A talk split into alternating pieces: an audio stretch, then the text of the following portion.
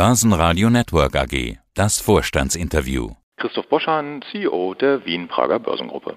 Es war ein gutes Jubiläumsjahr der Wiener Börse. 250 Jahre Wiener Börse geht zu Ende. Ein schönes Jubiläum, aber leider im Lockdown-Jahr. Tja, aber so ein bisschen gefeiert wurde trotzdem. Was gab es denn für Jubiläumsevents? Oh ja, wir haben viel gefeiert. Also der Lockdown oder die diversen Lockdowns haben uns ja die Möglichkeit gegeben, unser großes Mega-Event, was wir in der Hofburg vorhatten, zu zerlegen in viele kleine Teile. Das haben wir also mit all unseren vielfachen Partnern von den Emittenten über die Politik zu den Investorenkreisen, unseren technischen Dienstleistern, unseren Kunden hier dann bei uns im Haus durchgeführt. Ich halte gerade die Festschrift in der Hand. Man ja. hört hier klopfen. Es ist eigentlich ein richtiges Buch, muss man schon sagen. Es ist sehr schön geworden, sehr empfehlenswert. Was auffällt ist, da steht ja nicht drauf, wir feiern 250 Jahre, sondern The Next 250. Okay, ja. das klingt nach Zukunft. Ja, was bringt denn die Zukunft für die Wiener Börse? Was ist der Zukunftsplan? Und die Zukunft fängt ja schon 2022 an. Also was ist der Schwerpunkt im Jahr 251? Also ich darf zunächst sagen, das ist genau richtig beobachtet. Wir haben uns ganz bewusst entschieden, entgegen der ja manchmal recht schnell einsetzenden Wiener Tendenz, gern in die Vergangenheit zu schauen, ausschließlich unser Jubiläum mit Zukunftsfragen zu begehen. Ja. Und das, was also da vor Ihnen liegt, ist die Zusammenfassung dieser diversen Diskussionen, die wir mit Philosophen, Nobelpreisträgern, Führern aus Wirtschaft und Politik geführt haben. Wir haben also tatsächlich ausschließlich nach vorn geschaut. Ja. Die Zukunft der Wiener Börse oder was bringt das? Na, ich glaube, das, was entwickelte Kapitalmärkte immer für Investoren bringen, nämlich langfristigen, und man kann das ja nicht überbetonen, langfristigen Wertzuwachs. Der größte Fehler ist schlicht nicht investiert zu sein und der kann immer nur an alle gehen, wenn man an seine eigene finanzielle Zukunft denkt. Breit angelegtes, beständiges, dauerhaftes, lebensbegleitendes Aktiensparen und da kann man gar nichts falsch machen.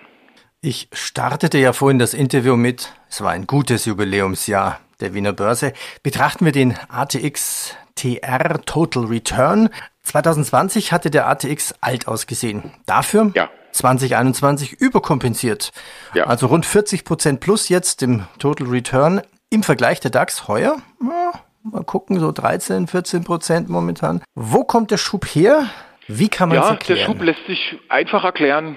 Also erstmal ist ja grundsätzlich so, dass man etwas mehr Volatilität hat in denjenigen Märkten, die nicht ganz so breit aufgestellt sind. Dazu gehört der ATX zweifellos. Wir haben einen deutlichen Schwerpunkt auf sehr klassischen Industrien, Stahl, Banken, Versicherer, Versorger. Ja, also das, was man als die klassischen Zyklika bezeichnet.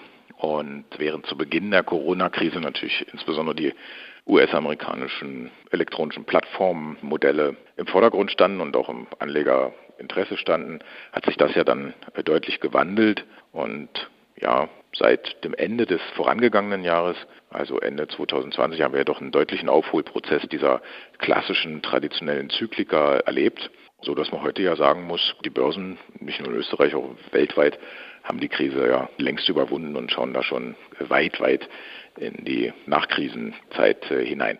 Jetzt kann man sich natürlich freuen über diese 40 Prozent year to date und ja, tatsächlich ist der ATX da in der entwickelten Kapitalmarktwelt Best Performing Index.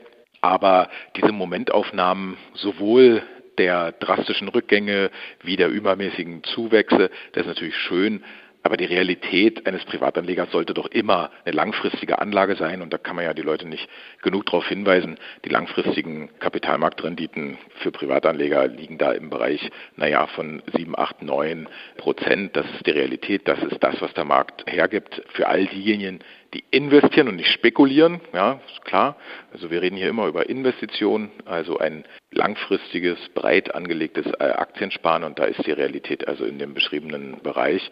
Es ist natürlich schön, wenn eine solche Marktphase jetzt wieder Aufmerksamkeit bringt und vielleicht auch neue Anlegerschichten aktiviert.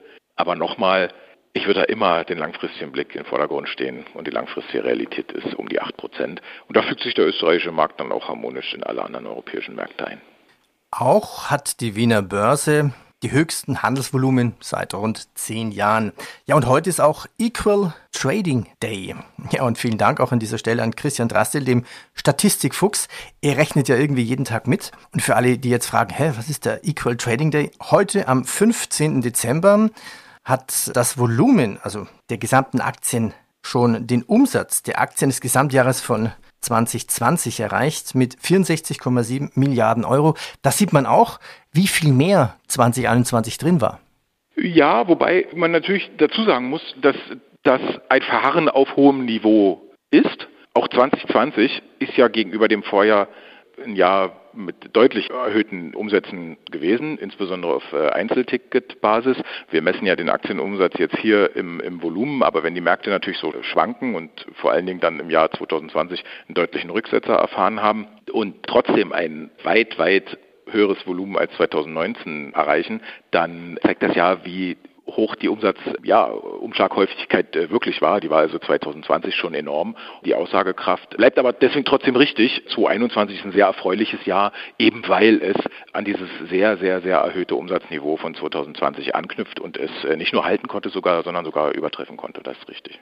Lassen wir uns noch ein bisschen philosophieren, woran es liegt. Gibt es eine Renaissance nach 250 Jahren, mal wieder noch mehr Börse, ein höheres Interesse an Aktieninvestments? Ist es ein Effekt der Alternativlosigkeit an Assetklassen? Ja, absolut. Also das ist, glaube ich, tatsächlich der Hintergrund. Also natürlich haben wir die offenen Geldschleusen aller Orten, das berühmte Quantitative Easing, die damit einhergehenden dramatischen Ertragsrückgänge im festverzinslichen Bereich. Ja. Mittlerweile übrigens auch als neuen Faktor natürlich eine deutlich einsetzende Inflation, ja, die die Aktieninvestments natürlich nochmal interessanter macht. Und, äh, Tja, und was liegen, glaube ich. Und was ist ja. mit möglichen Zinserhöhungen? Also Inflation, okay, Notenbanken könnten reagieren, Zinserhöhungen. Könnte sich das auf den Pakethandel oder Börsenhandel auswirken, wenn es vielleicht wieder mehr Zinsen geben wird? Ja, es wird relativ natürlich das Aktienprodukt uninteressanter ja, wenn die Zinsen steigen am Anleihenmarkt. Und ja, das wird wohl Auswirkungen haben. Das wird man nicht verhindern können. Ich würde aber, ohne dass ich da jetzt sehr berufener Sprecher bin und das auch jetzt gar nicht meiner Rolle als Infrastrukturanbieter entspricht, jetzt nicht von allergrößten Schritten ausgehen wollen an der Stelle. Ja, was ist noch auffallend bei der Wiener Börse? Rekordjahr bei den Anleihen, also das Anleihenlisting gefällt mir gut. Wie gut ist denn das Segment mit den Anleihen gelaufen? Ist die Wiener Börse jetzt eine der führenden Listingplätze dafür? Also wenn es tatsächlich um das Listing von, von Anleihen geht, im börsenregulierten Bereich, also denjenigen Marktsegmenten, die wir, bei denen es uns gestattet ist, als Börsen diese selbst zu organisieren, dann ist es tatsächlich so, dass wir die Wiener Börse da im Konzert der ja, traditionellen Platzhirsche platzieren konnten. Also das ist in Europa vor allen Dingen die Irish Stock Exchange. Es ist vor allen Dingen Luxemburg, aber, in, aber auch Frankfurt. Und ich meine, in Anzahl der Listings haben wir Frankfurt bereits im Q2 überholt und definitiv die Wiener Börse als feste Größe da mhm. im Anleihen-Listing platziert. Mhm. Das ist so. Direct Market Plus. Da gab es ja auch immer mehr Listings. Erst letzte Woche zum Beispiel die Kostat, also der Ladensäulenhersteller. Eigenkapital macht zukunftsfit. Wie gut schätzen Sie die IPO-Pipeline fürs neue Jahr ein? Ja, da gibt es durchaus den einen oder anderen interessanten Kandidaten. Ja, es bleibt die Hoffnung, dass die Unternehmen dann tatsächlich auch den Sprung aufs Parkett wagen. Wir haben ja doch deutliche Konkurrenzprodukte im Markt. Das ist, wir sind im Golden, Dead, äh, Golden Age of Private Equity. Ja. Also diese Finanzierungsalternative ist in immer noch zunehmendem Maße vorhanden für äh, die Unternehmen. In Österreich sind sie im Übrigen auch gut kreditversorgt. Und in diesem Konkurrenzgefüge hat sich das Börsenprodukt zu bewähren. Es macht es manchmal nicht ganz einfach, den Sprung aufs Parkett dann zu wagen.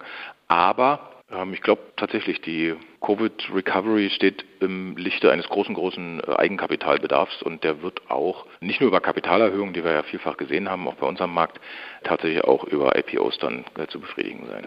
Und was gibt es noch? Der Global Markets. Da ist auch noch mehr dazu gekommen von ausländischen Aktien. Der Global Market spricht jetzt auch Japanisch bzw. Chinesisch. Wie viele Blutchips sind denn da dazu gekommen? Oh, das vermag ich jetzt aus dem Stegreif gar nicht zu sagen, wie viel das auf Jahresbasis waren, aber es war doch deutlich, auch eine deutliche Erweiterung. Ich kann es jetzt nicht einschätzen. Ich kann, ich hoffe, ich sage jetzt nicht ganz was Falsches, aber wir dürften fast an der 800, 900 äh, Titelgrenze langsam kratzen. Das Marktsegment umfasst damit die weltweit liquidesten Aktien aus allen Kontinenten, Währungen und entwickelten Volkswirtschaften. Und Umsätze haben sich ja auch erfreulich entwickelt. Ja, also rundum äh, rundes Angebot. Ja, Wund wunderbar. Geht ja vor allen Dingen um den österreichischen Investor, dem Star ermöglicht wird, natürlich zu hiesigen Konditionen, hiesigen Handelszeiten mit einer Inlandsorder im hiesigen regulatorischen Umfeld auch die wichtigsten internationalen Aktien zu erwerben.